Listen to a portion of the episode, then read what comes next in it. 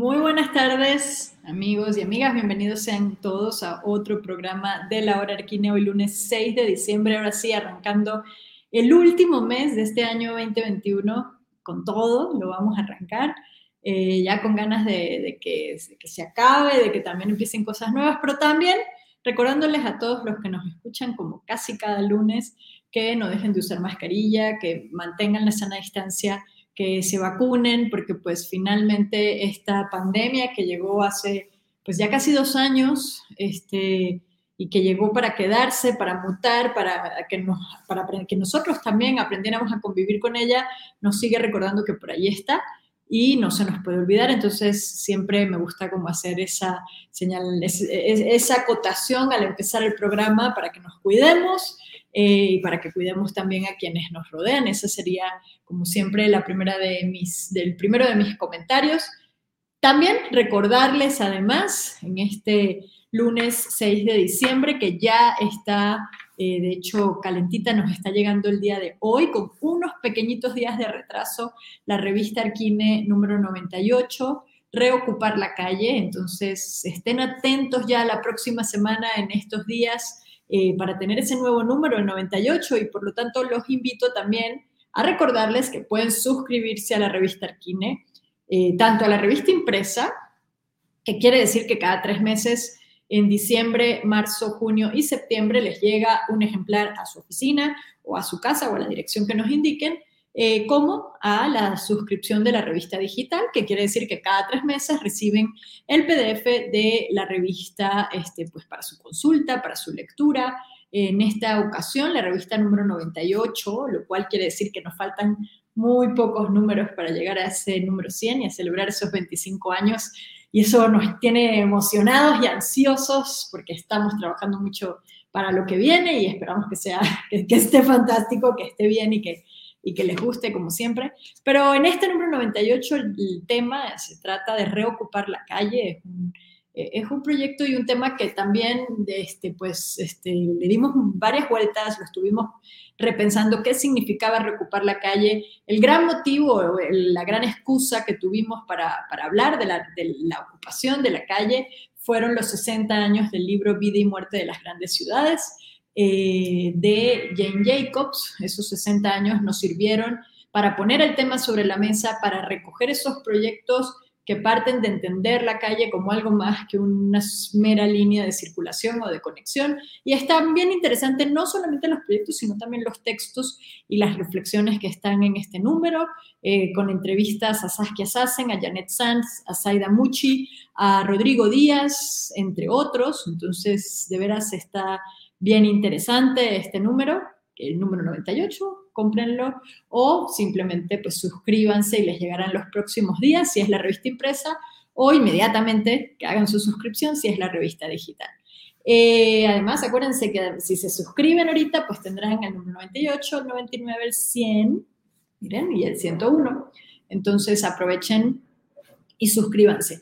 Además, antes de empezar con mi entrevista de hoy, yo siempre dando mis anuncios parroquiales, quiero recordarles a todos que aprovechen esta Navidad para visitar las exposición, la exposición que todavía tenemos por ahí en, pues en, el museo, de hecho, en el, en el antiguo Colegio San Ildefonso, todavía pueden ver la exposición Blanco entre Actos con el trabajo de Rosana Montiel. Vale muchísimo la pena. Entren a la página del museo. Además, San Ildefonso es una joya, un edificio fantástico en sí mismo, que visitarlo vale muchísimo la pena. Pero además ver esta exposición, estoy segura que les va a gustar muchísimo. Ya hablaremos también más de esa exposición la próxima semana, donde tendremos en la hora precisamente a Rosana Montiel. Eh, además, les recuerdo que pueden visitar en Laguna, Doctor Eraso 172, el pabellón ganador del concurso Arquine número 23, el Meeting Column, que está en la azotea. Además, ya lo pueden visitar de noche. Laguna se trae una programación increíble. Chequenla y visiten este pabellón, así como también el Complejo Cultural Los Pinos, pueden encontrar distintas o casi varios de nuestros pabellones, entre ellos el ganador del concurso Arquine número 22, la palapa gastronómica, que está entrando por la puerta 4. Es fantástico, es una joya de pieza, la tengo que ir a ver, entre otras que todavía están ahí en Los Pinos y que formaron parte de Mextrópoli 2021. Además, recordarles a todos que en esta Navidad regalen libros y que por lo tanto entren a nuestra tienda en línea en arquine.com barra tienda y compren sus regalitos de Navidad, compren libros de Arquine, porque además son hermosos y además están muy interesantes. Si quieren también sugerencias, les puedo decir cuál regalar, pero a mí todos me encantan, pero pues obviamente hay, hay, hay diferencias en cada uno.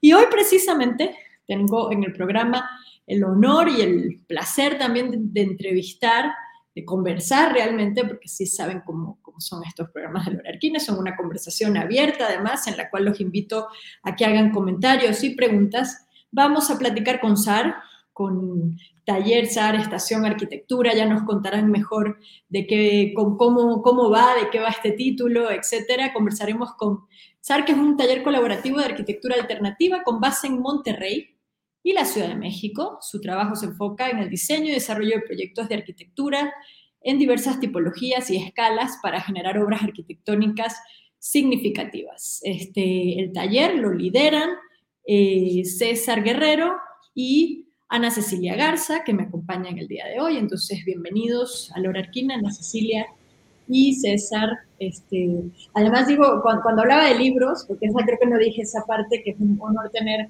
aquí a, César y a Ana Cecilia, porque entre otras cosas estamos ya, tenemos en imprenta una monografía de SAR que la verdad nos tiene muy emocionados, hemos pasado todo este año cuidándola, trabajándola, revisando los detalles. Pensábamos que iba a estar lista antes, pero lo bueno se hace esperar y finalmente está ya a puntito esta monografía de salir.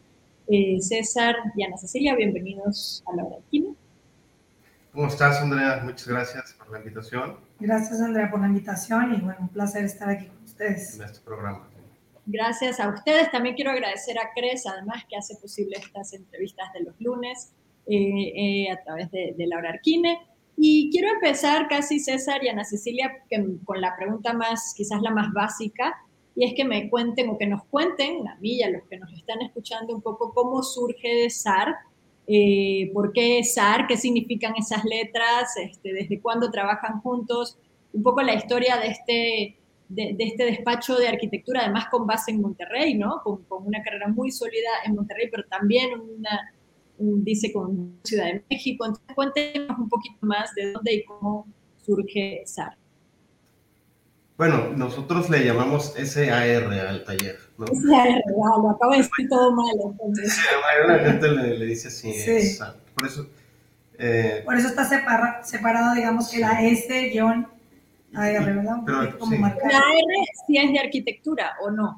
La R es de arquitectura. Viene de, de, que al inicio este grupo pues se llamaba Estación Arquitectura, ¿no? con esas dos palabras, pero eh, la historia de ese nombre viene de, dos, pues, tiene dos motivos. ¿no? Sí, viene desde que estábamos en la escuela, ¿no? Un grupo de, pues, de compañeros, que después algunos nos quedamos como siendo como la cabeza de ese taller, y se llamaba eh, Estación Arquitectura. Y no tenía la E, la palabra estación, como asumiendo este tema de, mm, como de la pues del, del Spanglish local, que hay mucha influencia gringa aquí en Monterrey, ¿no? De eso. Entonces, como que buscábamos una identidad en el, en el nombre, ¿no? De que pues, se notara como que fuera de cierto sitio, ¿no? Inventado, obviamente, ¿no? O sea, eso no, no, quiere decir que sea como parte del, del, del caló del Spanglish regimontano, pero sí los tratábamos de, de alguna forma de encontrarnos ahí. Y la otra, pues era una metáfora, o sea, porque esta estación era una metáfora espacial, ¿no? Donde asumíamos que el taller iba a ir evolucionando, iba a ir como cambiando en el futuro y lo veíamos como una estación como de, de transporte, ¿no? De moverte de un lado a otro, entonces como si fuera una estación de tren o de avión o de autobús, lo que sea, donde hay como alguien que está esperando, ¿no? Alguien que está como controlando eso, alguien que ya se quedó, alguien que viene, alguien que se va. Entonces por eso el taller pues ha ido cambiando. Eh, pues hasta de socios, ¿no? y de muchos colaboradores que han pasado para aquí por el taller, ¿no? Es un, nosotros lo vemos como un, lugar donde, pues de compartir ideas, ¿no? De, de, de alguna forma que los chicos eh, que vienen a hacer prácticas, que después trabajan con nosotros, trabajamos con muchos arquitectos más, jóvenes de, que, nuestra generación, y la idea es que, pues bueno, de compartir, ¿no? Este, el conocimiento que ha ido generando la práctica del taller con ellos, y bueno, que, que, les pueda servir y que puedan ir después haciendo ellos sus propios este, trabajos, etcétera. ¿no? Es un taller pequeño, ¿no? Entonces, sí llegamos a conocer como muy profundamente a los colaboradores, ¿no? no, nunca tenemos como un grupo amplio de, yo creo que los más, cuando el taller ha sido más grande ha sido como siete, ocho miembros, ¿no? Entonces, ha sido como mucho más pequeño, ¿no? Y nos gusta trabajar a esa escala, ¿no? También de, de poder como eh, fraternal, tener una, sí, una, una, relación muy fraterna con la gente, ¿no? Muy cercana, conocerlos más. Y bueno, pues compartir, ¿no? Siempre decimos que la arquitectura es para compartir, entonces, eh, pues lo vemos como un, como un lugar de encuentro, ¿no? De gente que pues, creo que tenemos como unos intereses similares, ¿no? Eh, en, digamos, en el uso de, o el entendimiento de la arquitectura, ¿no? Sí, también como que nos gusta hacer un taller pequeño como para poder tener participación en todos los proyectos, ¿no? Disfrutarlos y, como dices, César, como una relación ahí muy fraterna con cada proyecto, ¿no? Darle un buen, un buen tiempo, ¿no? Que pensamos que pues la vida es tan corta que hay que pensar bien qué proyectos agarrar, ¿no? Y disfrutarlos. Entonces tratamos de, pues realmente por eso nos gusta hacer un taller pequeño, poder disfrutar cada proyecto. Sí, también al final vemos que nosotros ahorita pues representamos un poco ese taller, ¿no? Pero bueno, también está nuestra socia en México que hace otras cosas, o los colaboradores de aquí, que pues algunos ya llevan tiempo, otros han pasado, ¿no? Eh, de alguna forma pues es este, mm, pues algo que está en constante movimiento, posiblemente en el futuro ni siquiera estemos nosotros aquí, ¿no? Después a veces, pues yo les digo a algunos de nuestros colaboradores, pues ponte listo porque tienes que saber cómo va a ser en el futuro, ¿no? Uno nunca sabe, ¿no? A final de cuentas. César, Ana, la, la, obra de Sari, justamente ya lo decían ahorita, bueno, les gusta como estar muy cerca de los proyectos, mantener esa escala de taller pequeño, de taller cuidadoso, y eso sin duda se transmite en su trabajo. Cuando vemos su obra, también hay como una, podría decir como una constante que va de pequeños pabellones, este, eh, a, bueno, a casas, o sea, no es un tema que se quedan solo, digamos, en lo efímero o en el pabellón, sino también, pero finalmente es una obra pues muy sintética, muy, muy exquisita, muy cuidada y, se nota en cada uno de los proyectos que difiere quizás mucho de, de la arquitectura que uno más o menos puede leer que hay en Monterrey, en la ciudad de Monterrey, ¿no? Entonces, también cómo ha sido para ustedes no, no, sé si han tenido, más bien la pregunta sería, no sé si han tenido que luchar un poco por, por no caer en la tentación quizás de, pues de, de, participar más en esa arquitectura pues más comercial, global, de otra escala, que, que sin duda tiene una ciudad como Monterrey que comercialmente es muy pujante, muy activa, como decía César, pues con la cercanía con, con Estados Unidos, que, que, la mantiene así como en esa ciudad este, de México, pero con esa escala también muy global y muy, muy gringa, ¿no? En el mejor de los sentidos, si se quiere. O, que quiere ser así, me explico, o sea, que ha intentado siempre imitar como otra situación, o sea, viene esa arquitectura de, precisamente de la falta de una arquitectura, historia arquitectónica fuerte, por lo menos a un nivel contemporáneo, ¿no? Digo, hay arquitecturas antiguas locales, pero bueno, que, que al final de cuentas no, ya no han incidido en eso. Bueno, que también esa como lo que dices, Andrea, es una ciudad como muy, pues de cierta manera un poco más nueva, no tiene tanta historia, ¿no? no tiene un centro histórico tan fuerte como lo podemos ver en el centro o en otros estados, y es una ciudad como creada más bien por medio de la industria. Entonces es una ciudad como, pues un poco nueva, como medio copiándose un poco de, de Estados de, bueno, de otros países, ¿no? Como que está tratando de, de hacerse su propia identidad y pues que no lo he encontrado, ¿no? Pero sí es como muy comercial. Sí, yo creo que nos, nos interesa más que, no sé, indagar como si existió o puede existir una cultura arquitectónica de aquí, pues como más bien la cultura del trabajo y de la industria que hay aquí, ¿no? Que nos parece como, ahí también hubo arquitecturas para hacer esas fábricas y esas situaciones que nos, nos parecen fascinantes, ¿no? Esas son como ciudades dentro de la ciudad.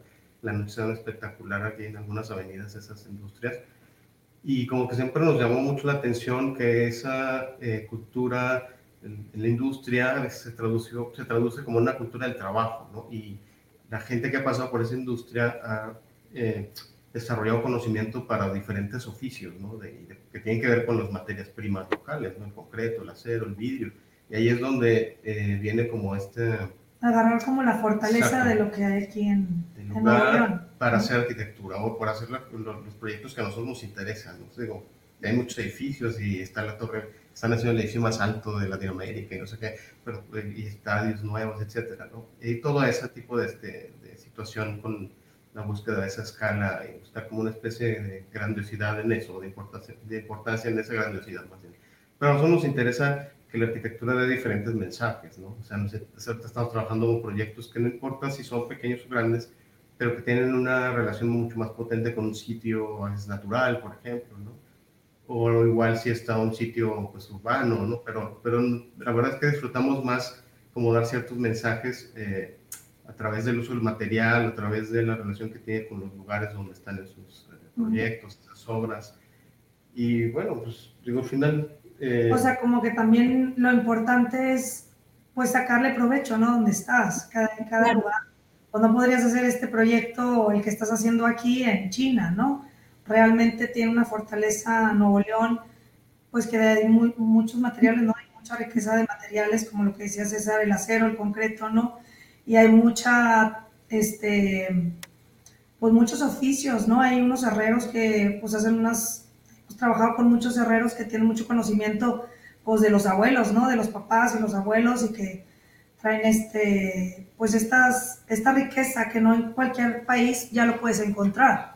Sí, de entrada, ¿no? En cualquier país, pero, pero al mismo tiempo también la situación de la ciudad con el, el, lugar donde está, ¿no? La topografía en la ciudad de Monterrey es este, muy, muy O sea, hay montañas adentro de la ciudad y la ciudad está partida o dividida por una, por, por, una loma grande y luego por una montaña, etcétera. Entonces, hay como una, eh, una relación ahí de odio, amor entre naturaleza y ciudad, ¿no? que siempre nos ha llamado la atención y que siempre pues, también nos hace pensar, recapacitar bastante cuando viene un proyecto, pues realmente si eso suma más a un, digamos, un mejor eh, una mejor idea de la ciudad, ¿no? Al final de cuentas, ¿no? O sea, si, realmente ese camino eh, será mejor, ¿no? O el que está tomando la ciudad es mejor, y si la obra que nos toca hacer, pues realmente ayuda a eso, o si de plano nada más nos estamos subiendo, subiendo la bola de nieve y vamos hacia el precipicio, ¿no? En cierto sentido. Entonces, como que sí nos, da, nos hace reflexionar mucho el tipo de, de,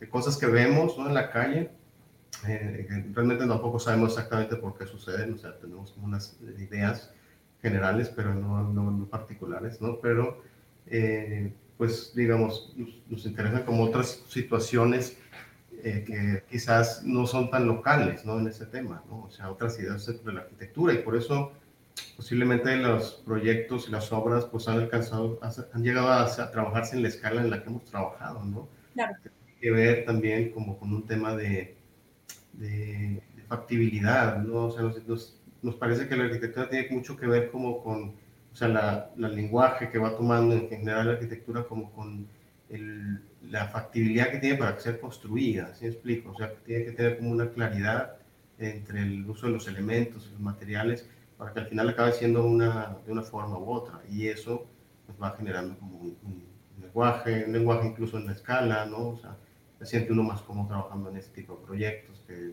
pues, que en otras escalas, ¿no? Que, no, que también es difícil tener oportunidades, ¿no? En otras escalas, ¿no? O en otras escalas que, contienen programas con cierto interés para nosotros, ¿no? O sea, que puede ser como más educativo, eh, cultural, ¿no? Y que, bueno, es difícil que vaya a haber, no sé, muchos, otro museo de arte contemporáneo en Monterrey, ¿no? ya, existe y lo hizo Legorreta y ahí está, ¿no? Y creo que, pues bueno, ha sumado algo interesante el, espacio este, público privado de la ciudad, cultural, y, bueno, o sea, mm, del tema de corporativos y caso de algo comercial, pues no nos parece que a nosotros no nos llena como de interés al final de cuentas, ¿no? Hacer un proyecto de ese tipo. También, bueno, tiene mucha como riqueza de paisajes, ¿no? Alrededor, si te puedes ir media hora estás en la montaña, media hora estás en el desierto. Mm, entonces, pues em, nos ha gustado trabajar mucho en como la parte de las afueras, ¿no? También de la ciudad, que tiene unos paisajes increíbles. Sí, y ahora también pues ya eh, pues hemos podido también hacerlo como fuera de Monterrey, en lugares también, pues digamos, de cierta naturaleza, ¿no? Todavía. eh, presente ahí y pues son proyectos que hemos empezado a disfrutar más, ¿no? También pues nos dan tiempo para, viajar y conocer un poco más México de, ciertas, de, cierta forma, ¿no? Y bueno, bueno, pero, pero al final, este, solo, solo son los proyectos que, que llegan, ¿no? De, digamos que la gente que nos invita a trabajar con ellos y, y pues nosotros le damos esa vuelta, ¿no? De a seguir como, como la investigación de materiales y de constructibilidad que puede tener el proyecto, ¿no? A través de los programas que, que, que solucionar de alguna forma. Sí, justo, digo, tengo estas imágenes que creo que ya están viendo, eh, que comparto además como primicia global de algunas imágenes del, del libro que, que próximamente van a poder tener. Pero me, interesa entonces, a partir de todo esto que ya me han estado contando sobre cómo les, les gusta, pues no solo trabajar en esa escala, sino básicamente también pues poder entender el lugar donde, donde trabajan, poder disfrutarlo, entender pues los detalles, esos pequeños detalles que sí se pueden cuidar en determinadas escalas y que en otro tipo de escalas pues dependen de otros factores que ya no son solo, digamos, el proyecto o, o no, no, se trabajan solo a nivel de diseño. Muestro esto para que nos cuenten un poquito cómo es ese proceso de trabajo, porque uno también explora un poco lo que han hecho ustedes y pues de repente aparecen no solamente una serie de maquetas fantásticas, además siempre muy cuidadas de que sean como con el mismo material, etcétera, sino también de repente también publicaciones que acompañan algunos de estos proyectos. ¿Cómo entiendes eh, ese SAR, SAR que debe ser el proceso para abordar un proyecto arquitectónico? Bueno, yo creo que es parte también del tema de eh, un poco como el respeto como al, proceso, a la memoria de las cosas, al tiempo. Creemos que la arquitectura tiene como unos tiempos justos para hacerse, para también documentarse, para después compartirse incluso, ¿no? Este, mm, incluso para, para documentarse, ¿no? O sea, cuando acabas una obra a veces tienes que darle mucho tiempo para que se vaya eh, de alguna manera consolidando, que la vayan habitando, etcétera, en lugar de, que esté como nueva ¿no? la, la obra. ¿no? Y, y los, las maquetas pues son procesos de, de, de, alguna forma de comprobación de lo que está pasando en el, en el pensamiento del proyecto. Eh, creo que son una parte importante para el taller en el sentido didáctico, desde punto de vista, porque todos al final de cuentas en el taller pasaron haciendo maquetas y todos están haciendo maquetas en algún momento, ¿no? Eh, cosa que desde la escuela pues a mí me encantaba hacer maquetas y también a, a nuestro socio del, inicio del taller, Carlos Flores, también nos gustaba mucho y, y lo tratamos de, de, permear al taller, ¿no? Y creemos que es, da como unas lecciones bien importantes para un arquitecto, ¿no? De entrada todo el tema de, de la escala, ¿no? De la luz, o sea, las relaciones como espaciales, es, es una pequeña construcción que ya, ya, tienes que enfrentarte como arquitecto. Y la segunda es que es una construcción que necesita paciencia para hacerse, ¿no? O sea, no es, no, cabe destacar que muchas las hacemos a mano, o sea, casi la mayoría, ¿no? El 98% de las maquetas se hacen a mano. Hay, hay, algunas que en donde hemos hecho algunas piezas eh, de, otra, de, de otra forma, pero al final es como un tema de, o, con los herreros directos, con otros proveedores, digamos, pero ya no, no, no, no los colaboradores aquí en taller. Pero cuando están trabajando tienen que aprender como este tema de que todo cuesta un tiempo, al final de cuentas, ¿no? Hay que, es una inversión de tiempo porque vas descubriendo cosas ahí. Y, y después de eso podemos comprobar pues, lo que estamos haciendo, los planos, etc. Muchas veces no quedan exactamente los proyectos como las maquetas, ¿no? Porque, pues bueno, las cosas cambian y, y la arquitectura se hace pues, en la, la obra, ¿no? en el mundo. ¿no? Y todas estas son herramientas para ir llegando a, a esas obras al final de cuentas. ¿no? ¿Son, ¿Son maquetas de proceso o son maquetas también que terminan siendo como medio de, como de documentación o medio para transmitir esa idea final? ¿O hay ambas? ¿Hay de ambas? Son de las, son de las, es en el, en el momento, explico, del proceso. Sí, sí, hay algunas que después se pueden llegar a, a volver a hacer incluso, pero para posiciones o para cuestiones así.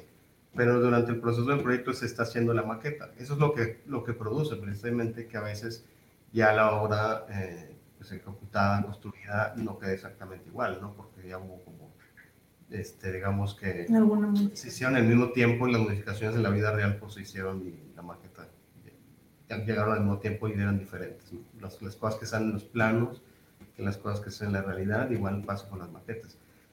Pero sigue, siguen siendo herramientas de, de, cierta forma de comprobación, pero también al mismo tiempo de, como de memoria de, de, las ideas. O sea, al final están presentes siempre en el taller porque es importante que los demás vean esas ideas, ¿no? Es importante por, para que alguien pueda como comprender eh, cosas que, que, se han estado pensando en el taller, cosas que se han como estado tratando de solucionar de diferentes formas en el taller. Y también, eh, de alguna forma, es como un, un, tributo para nosotros, ¿no? Del tiempo de, de, la gente que pasó aquí haciendo maquetas, guardarlas y tenerlas eh, como en esta gran mueble que tenemos en el taller con todas esas maquetas, eh, pues bueno, porque son importantes, ¿no? En la historia sí. de, del del taller. taller ¿no? Sí, nos pasa que realmente a veces algún cliente la quiere y pues no, no se la podemos entregar. Hemos hecho una segunda maqueta para dársela, pero sí. tratamos de conservar todas las maquetas como del registro, ¿no? Del taller y de pues, cada proyecto que hemos tenido, pero realmente casi todas las maquetas como del proceso sí. final, ¿no? Como se supone que deberían de quedar, pero tenemos alguna que otra que también es interesante, que es como alguna parte como de la, de la construcción, ¿no? Como algún sí. detalle constructivo. Como esta que está mostrando, ¿no? De la escalera de, cosmos. Era un elemento ahí como interesante de desarrollar como a esa escala. Y también nos interesa que a veces usamos otros materiales, ¿no? Hemos usado como concreto en las maquetas. Sí, cuando se puede o cuando tiene que tener como un acercamiento ya más a, no sé, la maqueta de, una maqueta que hizo Daniel de, de concreto de un prefabricado, precisamente de unos de prefabricado grande, ¿no? De concreto y pues la maqueta eso pequeña. No, no, eso ya, todo el tema de hacerla y de experimentar con el, con el, ¿cómo se llama? Con el material. Pues son al final de cuentas experiencias también que otra vez le sirven al arquitecto para ir aprendiendo qué va a suceder como ¿no? Y de eso pues, va llevándonos después al tema de, de que, pues, qué hacemos con toda esta información, ¿no? Que se genera en ¿no? Dentro del de la fotografía de documentación del proceso de maquetas, que siempre estoy tomando fotos de lo que está sucediendo ahí, eh, pues salen como estas ideas de, de, de, hacer libros, de hacer publicaciones, de, no nada más de eso, ¿no? O sea, utilizando esa información, pero también pues información específica de cada, de algunas obras, ¿no? Información fotográfica de, de algunas otras obras que Ana casi documenta toda nuestra obra por ahí ha habido otros dos eh, amigos que nos han tomado fotos o tres, pero básicamente pues todo lo que pueden ver de la obra es como lo ve ella, ¿no? Entonces ella documenta eso y eso pues al final lo, lo hemos tratado de involucrar en diferentes publicaciones con la misma idea, ¿no? De, de compartir la arquitectura, de poder como entablar este, pues, diferentes relaciones con otros estudios, ¿no? Con, con, otras entidades también que les interese como el tema de la arquitectura a nivel cultural, ¿no? como cultura, digamos, conocimiento. Pero sí, son, son al final de cuentas herramientas, me parece. Este, siempre, sí les decimos, a, o sea, en el, en el, pequeño contrato que hacemos, porque la verdad es que hacemos un contrato muy simple con los clientes, porque casi todos son conocidos nuestros. Las maquetas son de nosotros, ¿no? Entonces, él tendrá su casa, su maqueta. Pues, que tiene escala, ¿no? Exacto, sí. La otra es de nosotros. La pueden ver ayer. la pueden ver, se la prestamos, la regresan pero nos cuesta mucho como que soltar eso, porque nuestro es un tema de, pues te digo, de respeto como a, a todo el trabajo y tiempo que ha, que ha costado hacerlo. ¿no? Aquí, pues, tenemos mucho aprecio a esas cosas. Chicos, eh, viendo y ahorita repasando también las maquetas de, de, los proyectos que van a salir publicados en el libro, algunos, eh, quizás algunos de los que nos está escuchando los pueden identificar, otros quizás no, porque además muchos van a ser primera vez que se publican en el momento en que salgan en el libro.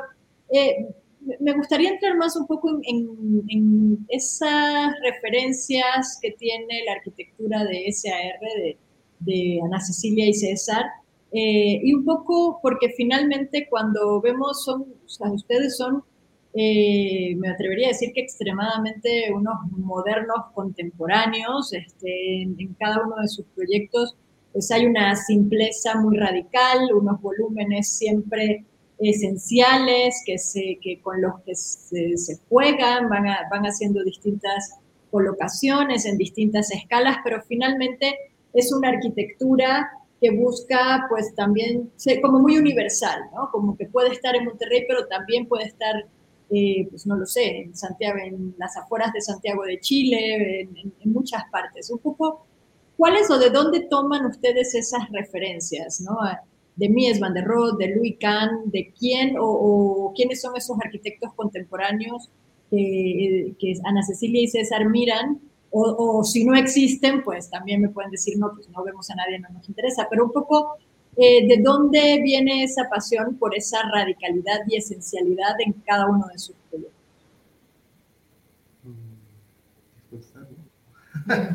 bueno, yo creo que es un tema que viene como del, otra vez, como de ese pragmatismo para usar como cierto sistema constructivo, cierto material dentro de un sistema constructivo para que sea fácil hacerlo. Al final de cuentas, sí que, te, sí que hay como una, una, mano de obra interesante con una capacidad aquí ¿no? donde trabajamos, pero tiene sus límites. Entonces, necesitamos como ser muy pragmáticos en ese sentido, muy prácticos.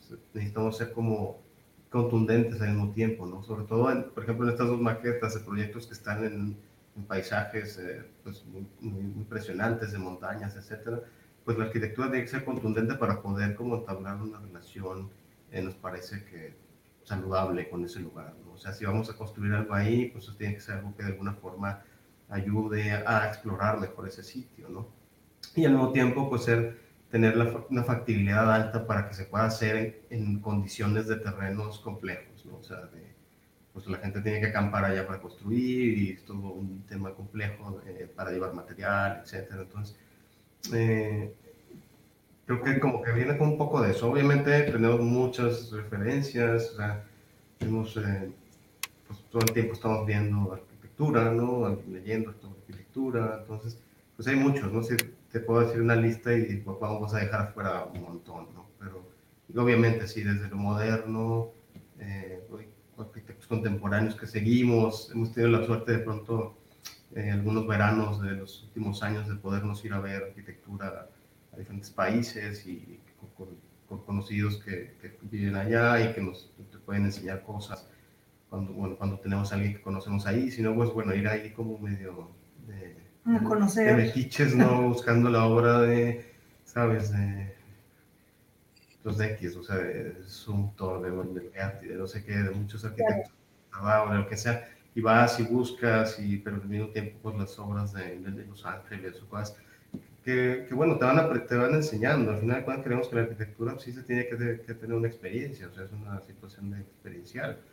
Por más que uno la vea, eh, lea sobre ciertas obras, vea las fotos y, y, estudies los planos, etcétera, pues nunca, nunca es nada es igual que estar ahí, ¿no? Y de poder como sentir y ver como el detalle del material, el acabado, etcétera, como cosas que no, el olor, ¿no? De la situación que esté afuera, la temperatura, etcétera. O sea, las atmósferas reales, ¿no? Que hay a través de la arquitectura y no nada más como el tema de la imagen, ¿no?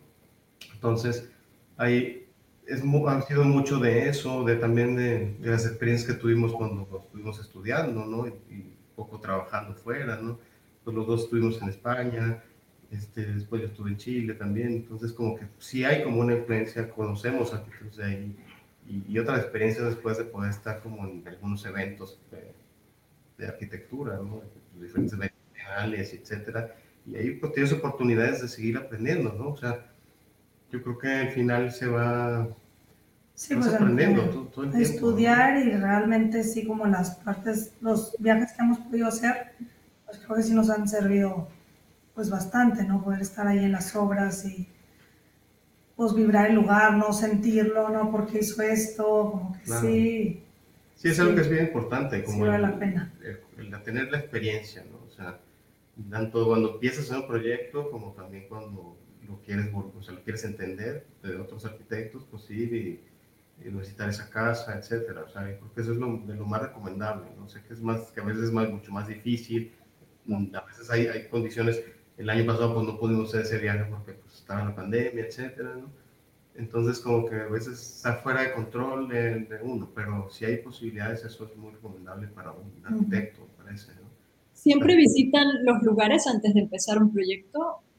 Sí, la mayoría de las veces, sí. Este, pero casi todos, ¿no? O sea, hasta ahorita Por ejemplo, solo, hicimos, solo hicimos unos proyectos en Noruega recién que no pudimos ir por la pandemia ah, y tuvimos que imaginarnos todo. Pero bueno, nos mandaron videos, o sea, realmente como si estuviéramos ahí. Pero bueno, no pudimos ir. Pero lo que sí es que el haber trabajado como en otras situaciones naturales, en otros sitios, nos ayudó bastante para poder entender y encadenar como el, el programa con, con, el sitio de ese lugar. Si siempre hubiéramos trabajado en la ciudad, hubiera sido mucho más complicado entender como eh, ese, ese, tipo de proyectos.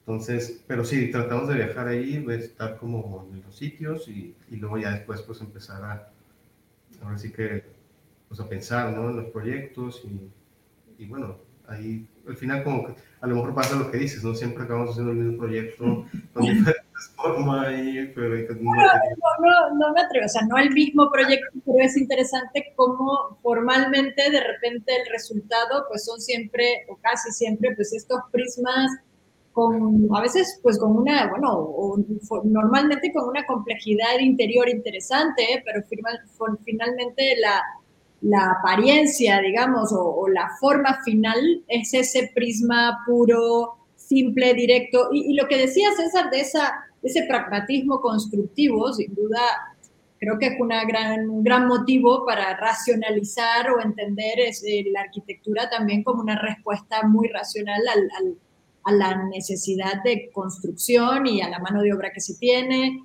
a eficientar los procesos, sin duda alguna. O sea, la modernidad, o sea, siendo, volviendo a la, a la razón, pues también fue eso, ¿no? Incluso los presupuestos, ¿no? O sea, que no, independientemente del presupuesto, tienes que ser pragmático con ese tema. O sea, porque alguien tenga muchos recursos, se los tiene que gastar en la arquitectura, ¿no? Entonces, tienes que ver que siempre sea como eh, una especie de, sintetizar todas esas situaciones para poder llevarlo al proyecto, ¿no? O sea, siempre buscándolo. Y pues sí, es un poco moderno eso, sí, lo, lo, cual bueno, a, mí me parece que está muy bien. Hablo a título personal como para que no se, no se, no, no digan nada. No, se molesten.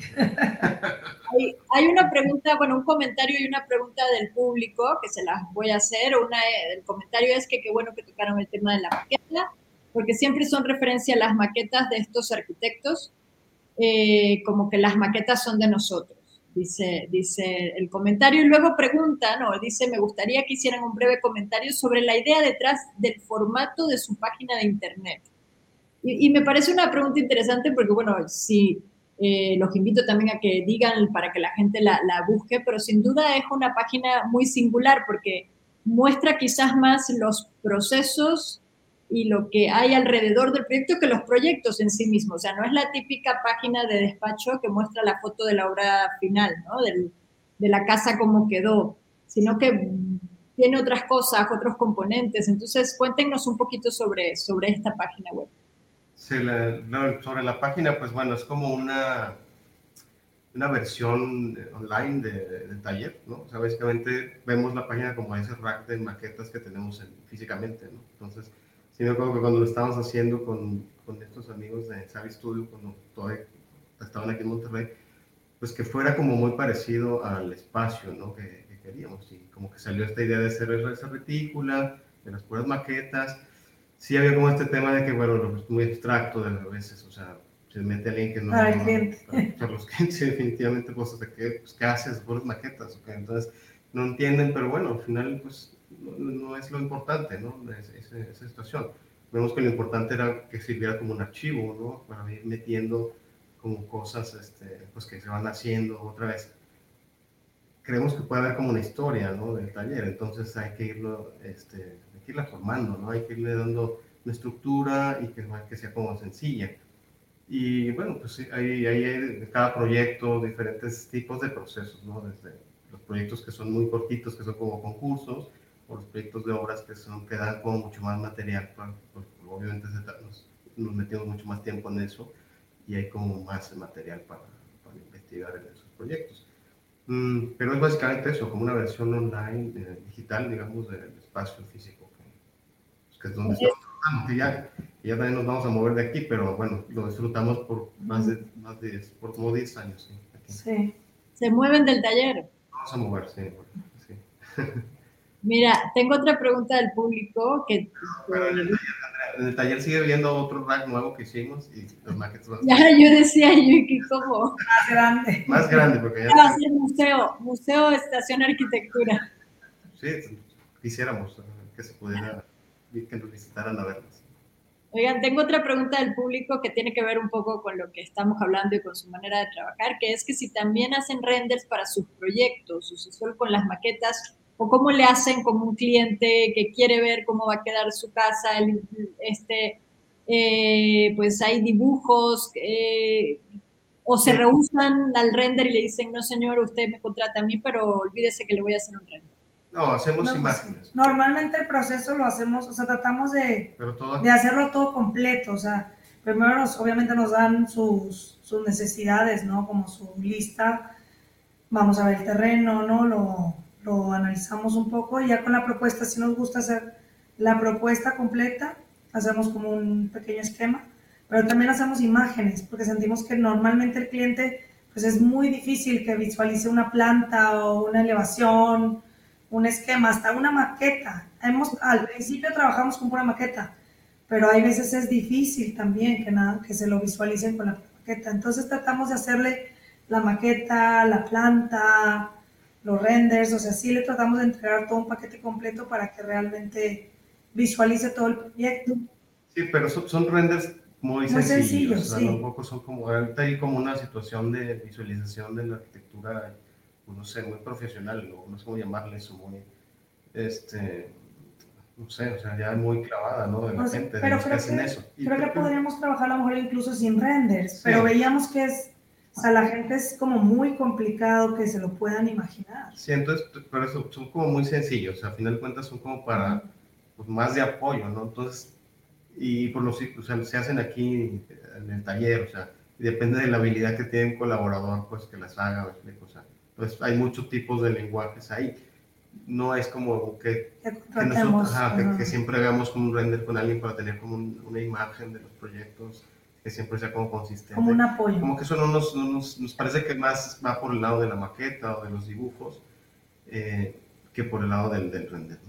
O sea, no tiene tanta importancia al final de cuentas. Sí que tiene que a veces hacerse.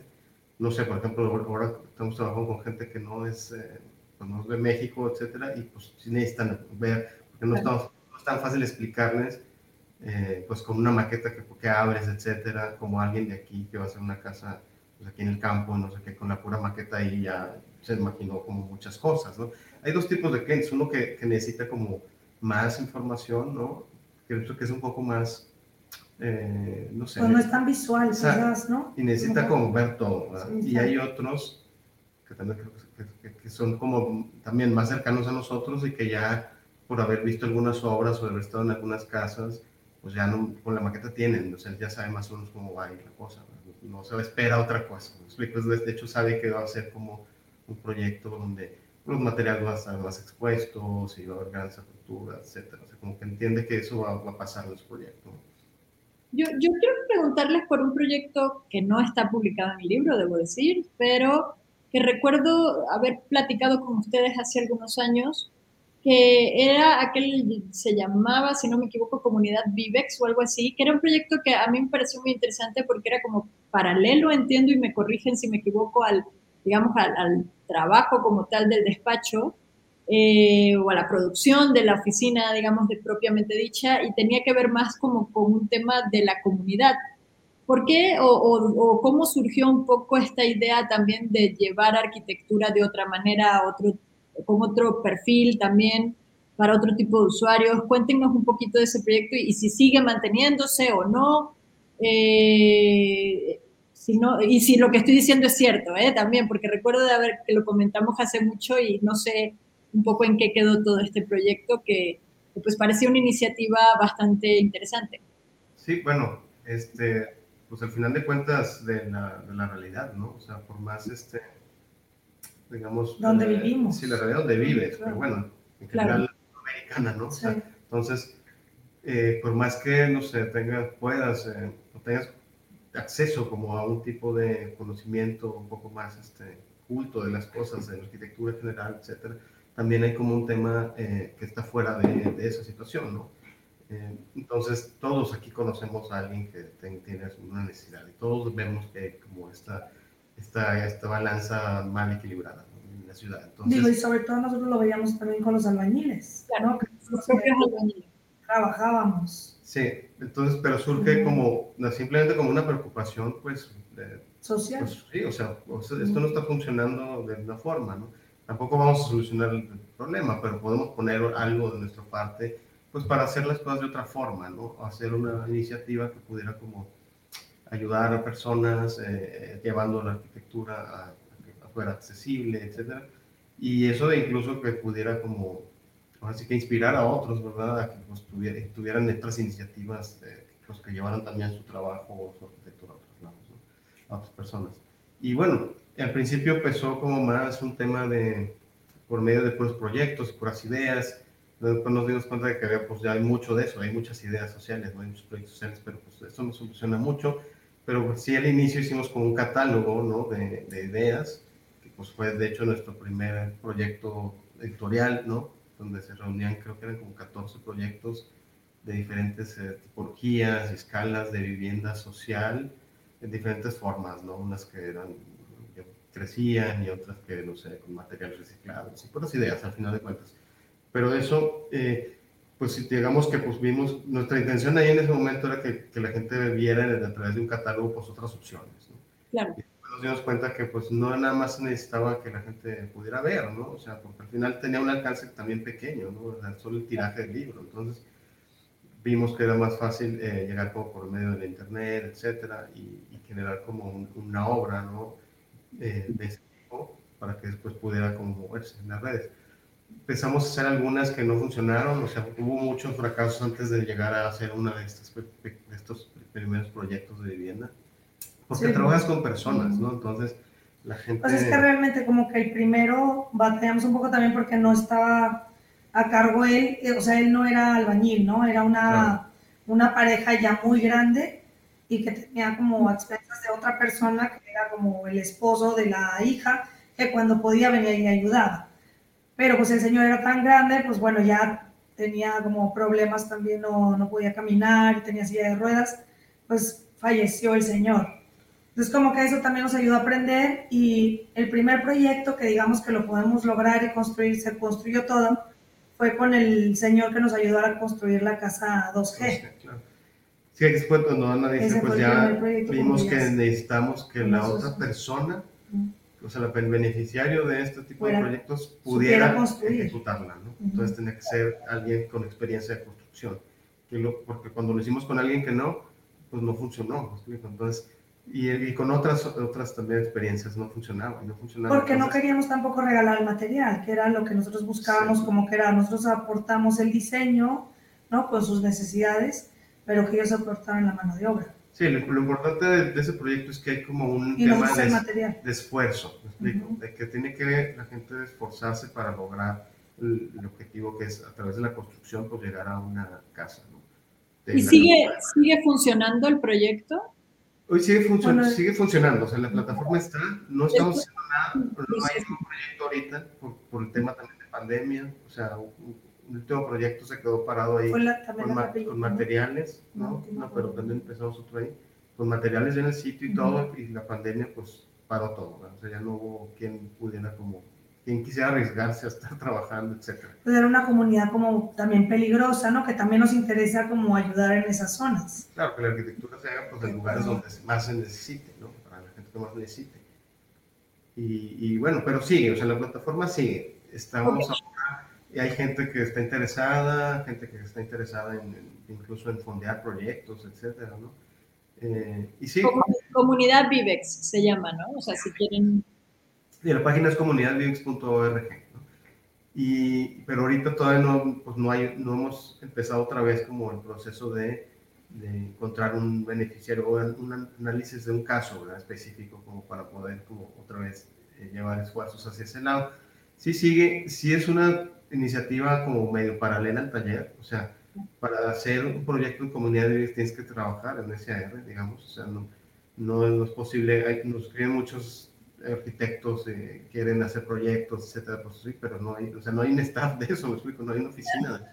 O sea, la oficina sigue siendo SAR y aquí nos interesa que también la gente que está en eh, los colaboradores, pues hagan ese tipo de proyectos, ¿no? O sea, la verdad es que sientes, lo, sientes muy bien cuando uno de los colaboradores, después de que puede hacer algo, va a la comunidad, ve dónde se hizo, ve quién lo hizo, ve cómo este, ayuda a la arquitectura pues, a, la, gente y, y ves cómo le aprende, ¿no? Aprende como, no sé, de otra forma. Ya no, quizá a veces hasta una forma más, no sé, hasta más cálida, ¿no? De, cómo se recibe arquitectura, que a veces es como un cliente, ¿no? De que, pueden, pues es para, él, para ellos, muchas veces puede ser hasta una especie de transacción, nada más, ¿no? Un ejercicio de transacción de servicio por ahí.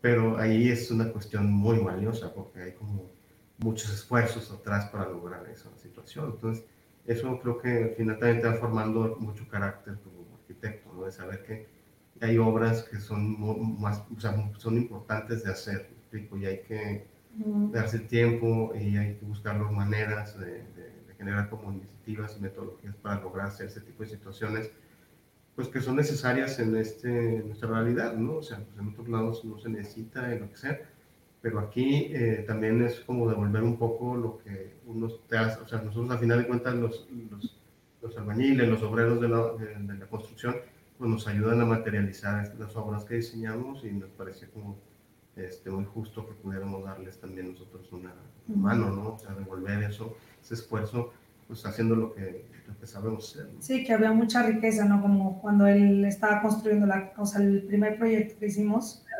este, como los hijos veían cómo estaba construyendo él su propia casa, ¿no? Un sueño que pues para él se le hacía imposible, que realmente pues es son personas que casi nunca tienen acceso como al crédito y pues no les alcanza como para estar construyendo.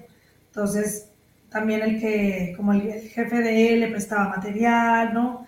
Amigos de él venían y le ayudaban como con el cableado de la luz. Nosotros buscábamos como ayudarles con el material y con el proyecto, con el diseño. Entonces se hacía como una comunidad muy valiosa, la verdad. Sí, al final esa es la comunidad vive realmente, ¿no? Y son, son cuestiones de, de empoderar a la persona, ¿sí explico? Ayudarle a que tenga como, eh, ponerlo en, en, oportunidad, ¿no? Ponerlo en oportunidad de, de generar incluso pues, conocimientos de liderazgo, de ser organizado, etcétera. Aprendió carpintería también, Los oficios, ¿sí? y, y, nada, o sea, esperar, esperar que eso pues sea para alguna, pues sea de utilidad dentro de la vida de, de, cada, de cada de las personas que se han podido ayudar en, en esa iniciativa siempre vamos a estar interesados en eso, eh, vamos a seguir, ¿no? Ahora, digo, pues la pandemia para un poco esa situación, pero, pero bueno, esperamos que el próximo año ya haya otro nuevo proyecto de, de, esa, iniciativa este, empezando. Chicos, eh, ya, ya estamos casi por terminar. Me gustaría hacerles quizás, bueno, una pregunta final que tiene que ver un poco también con hacia dónde ven ustedes o creen que va un poco el contexto o, sí, el panorama de la arquitectura regiomontana, ¿no? Ya hace un rato como hablábamos un poco de, pues de esa arquitectura siempre muy vinculada a otras culturas, a otros países quizás más, de una lectura más global.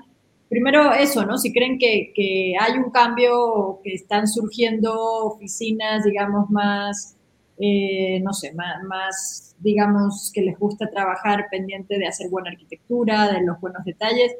Eh, también cómo están las escuelas de arquitectura, si realmente hay un vínculo entre lo que se está haciendo hoy en Monterrey y las escuelas de arquitectura que hay como pues, varias, y como de arquitectos famosos y todo esto, si eso creen que ha sido positivo o, va, o será positivo para lo que se está haciendo hoy en Monterrey. Pues eh, la verdad es que no está, siempre han sido medio outsiders aquí, ¿no? Entonces no sé exactamente eso. Dimos clases eh, en universidades ya hace, dimos como 10 años, pero dejamos de dar hace como unos 6 años más o menos. Ahí estábamos un poco más vinculados con lo que pasaba, por lo menos en las, en las dos o tres universidades que dábamos clase. Mm, y ahora pues no sabemos, o sea, de hecho, cómo entra...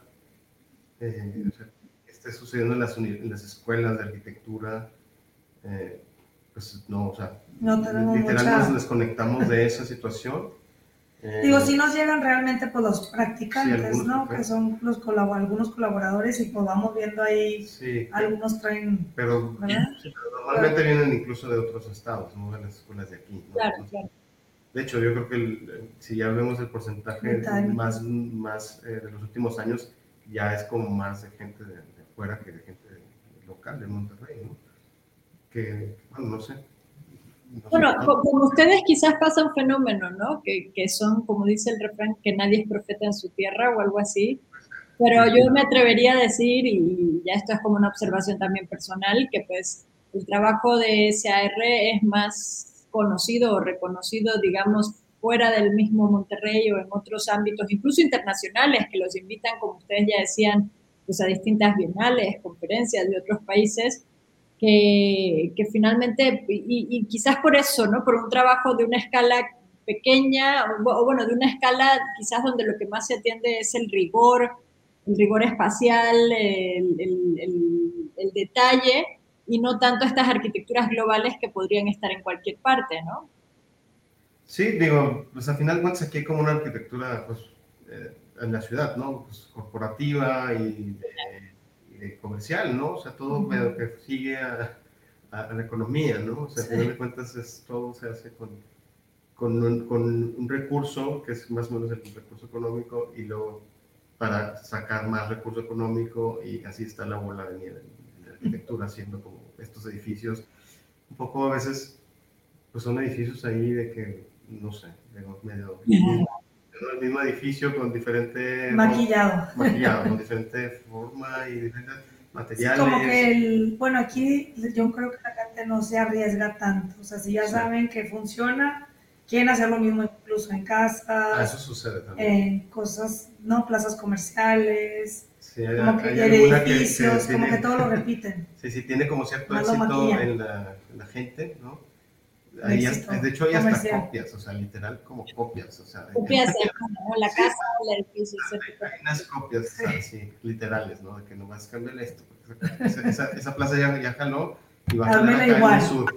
Igual, Yo espérate, o sea, sí, hasta ese, ese, grado está la cultura arquitectónica local, pienso. O sea, que hay como poco interés en, en realmente que, en lo que la arquitectura puede dar como a nivel de generar como conocimiento, generar como una educación, generar cultura y más lo que los, se está usando como una herramienta para generar dinero realmente, ¿no? Entonces, eso es un tema de, pues bueno, que tiene que ver no, no nada más en los arquitectos que pues al final acaban practicando eso, sino pues el, la gente que les, organiza, que les da esos proyectos, pues al final de cuentas es lo que quieren, ¿no? Entonces, creo que usan la arquitectura para ese fin.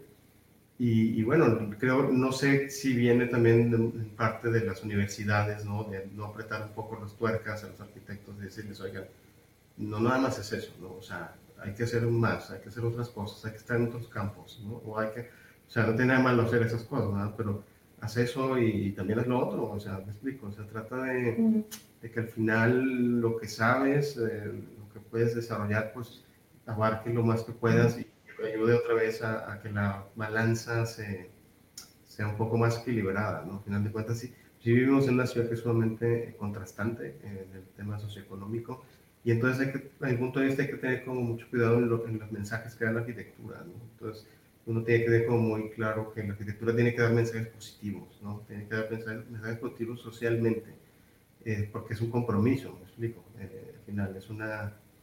Eh, es una, eh, es una, una carrera eh, pues humana, me explico, no, no, y creo que a veces se lleva como algo mucho más solo el tema tecnocrático, definitivamente. Sí, creo que, que, eso que menciona César es interesante y es donde eh, pues todos los arquitectos de donde sea y desde donde sea deberíamos estar pensando, ¿no? Realmente en, el interés de lo que realmente puede aportar la arquitectura y en ese mensaje que da la arquitectura, el mensaje que transmite, ¿no? O sea, que realmente sea en, cómo pues transformar nuestras ciudades de una manera positiva, pero sobre todo de una manera humana, ¿no? entendiendo que finalmente es una disciplina más humana que mercantil, aunque necesite de ambas, ¿no? Sí, sí, sí. Entonces, digo, el, tema de, del del uso de...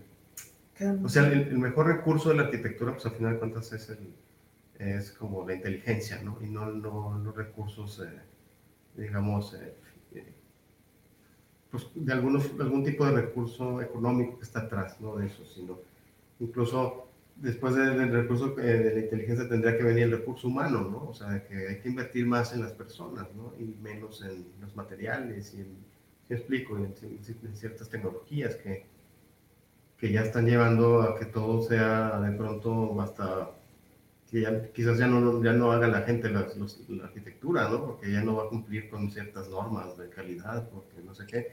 Y eso va a perder como una situación de experiencia y de conocimiento para las personas, definitivamente, ¿no? No nada más para los que las hacen, y los, los, que diseñan, sino los que viven esas, esas arquitecturas, de lo que se están perdiendo y de lo que se van a perder en el futuro si se sigue ese camino de, de, que eso, eso, es lo más importante, ¿sí explico? O sea, creo que eh, también eh, es una oportunidad, también las situaciones latinoamericanas, las, las realidades latinoamericanas, ¿no? De estas eh, como contrastes socioeconómicos, porque pues, genera como oportunidades, ¿no? Para comprender, ¿no? Ese, ese fenómeno, porque, porque unos sí, sí tienen mucho, otros no, y que tienen todos para dar, ¿me explico? Si unos tienen a veces recursos económicos, pero los otros tienen otro tipo de recursos, ¿me explico? Que pueden ser incluso más valiosos, ¿no? Ya no es un tema de, del costo, es un tema del valor de las cosas y creo que si, si trabajáramos un poco más en equipo en ese sentido, pues los resultados serían distintos y, creo que mejores. ¿no? Lo que pasa ahorita que a veces parece que está muy forzado, ¿no? Eh, porque viene como de, de, intereses pues económicos, políticos eh, atrás, ¿no? Sí, como que pensamos, bueno, siempre lo hemos pensado que así como el médico, ¿no? Da un poco de su servicio social para hacer un poquito, ¿no? Poner un poco de tu grano de arena en este país que lo necesita pues estaría increíble, no sé, que los arquitectos también dieran un poco de su tiempo, ¿no? Como todas las carreras, enseñar, no sé, la contabilidad a la gente de bajos recursos, pues podría ser un poquito diferente a lo mejor este país.